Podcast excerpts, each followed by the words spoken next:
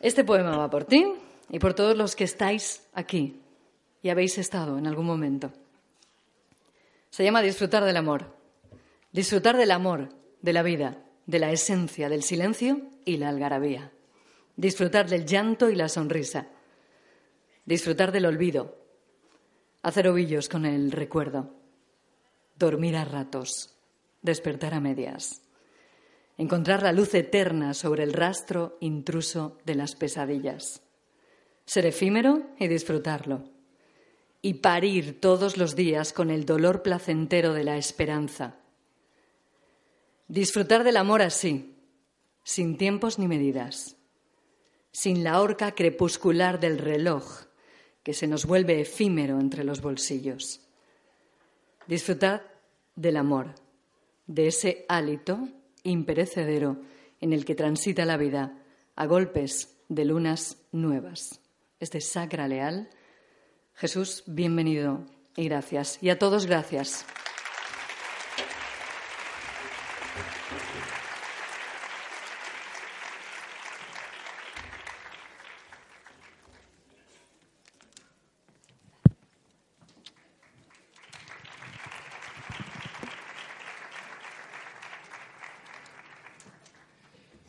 Seré breve, no más de cuatro horas.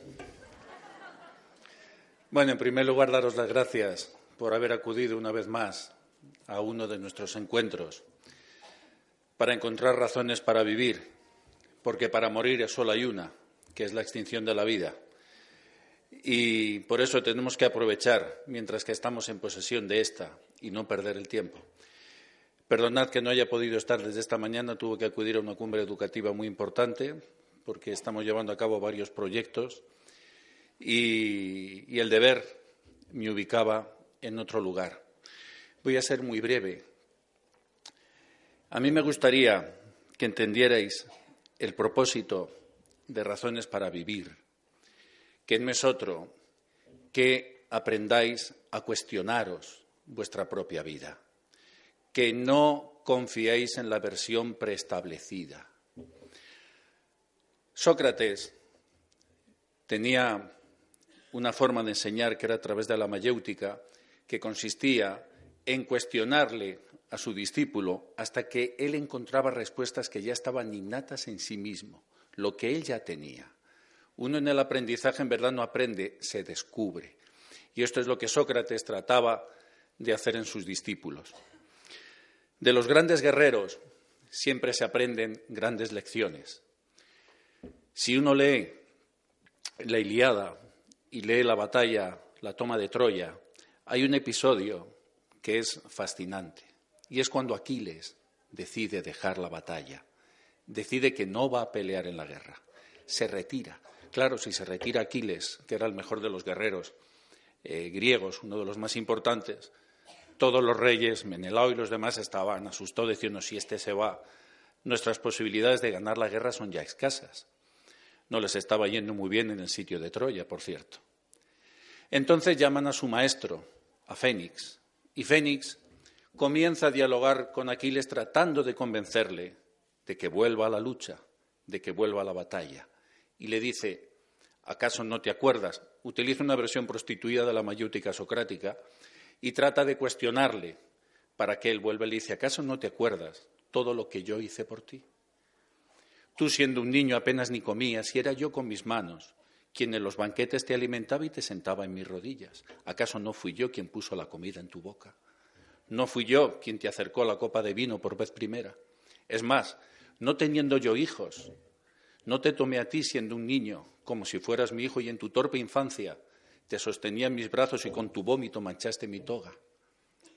¿No fui yo acaso todo eso? Y cuando termina su discurso de chantaje emocional, Aquiles le responde, sí lo sé, maestro, pero es que ahora además sé quién soy, me conozco a mí mismo. Así pues ya no había ningún argumento que pudiera mover a Aquiles hacia la vieja batalla, a pelear en la forma que se esperaba que él tenía que pelear, a que hiciera lo que se esperaba que hiciera, es decir, lo de siempre, lo de siempre lo de siempre. Yo espero que Razones para Vivir os sirva para cuestionaros, para que os conozcáis a vosotros mismos. Y cuando Aquiles da esa respuesta a Fénix, lo que ha dejado es al maestro en su soledad, porque cuando el discípulo ya se conoce a sí mismo, no es necesaria ninguna enseñanza. Ya no tienes nada que aportar, no tienes nada que decir. Pero aquellos que están huecos en sí mismos, aquellos que no están llenos por dentro, tienen que llenar el espacio con sus palabras y están siempre tratando de enseñaros algo. Os han dicho que no se puede hacer, que el mundo no puede cambiar. No es cierto. A veces me preguntáis, Jesús, ¿cómo puedes hacer tantas cosas? Y escribir además tantos libros y hacer tantas... Porque me conozco. Es simplemente porque sé quién soy. Y como sé quién soy, no dejo que ninguna versión prostituida de nada ni de nadie interfiera en mi deber. Quiero terminar con un poema, ya que me habéis me has dado un poema precioso. Antes de iniciar este poema está en uno de mis libros, En el ojo del huracán. Y es en esta novela es la historia de un guerrero, es muy larga y no os la voy a contar porque son 400 páginas. Bueno, si tenéis tiempo, lo mismo me animo. Pero hay un poema que recita un guerrero cuando se está recuperando de las heridas de un combate y está sufriendo, y entonces toma conciencia de la situación que enfrenta el alma condicionada cuando está en este mundo material, cómo está prisionera del cuerpo, como nos decía antes Sergi, y de sus sentidos. El guerrero, encontrándose en esta situación, escribe en su diario, este cuerpo me tortura, mas es tan grave mi locura que apenas si cede el dolor y ya busco a mi favor algún placer transitorio. Y a solas, en mi dormitorio, mi mente febril se agita, pensando en lo que haría de no hallarse en esta lamentable situación. Grande es mi necedad, pues ya que tomando como verdad aquello que solo es mentira, mi alma luce mendiga y hambrienta su mano estira, pidiendo felicidad. Nunca volváis a estirar el alma, nunca estiréis la mano, tenéis la felicidad. Muchas gracias. Y hasta aquí hemos llegado. Es un punto y seguido. Ojalá nos volvamos a encontrar. Hay mucho más por vivir. Gracias. No puedo decir otra cosa. Gracias. Gracias. Van a estar firmando libros un ratito todavía ahí fuera, así que podéis aprovechar mientras recogemos todo. Gracias.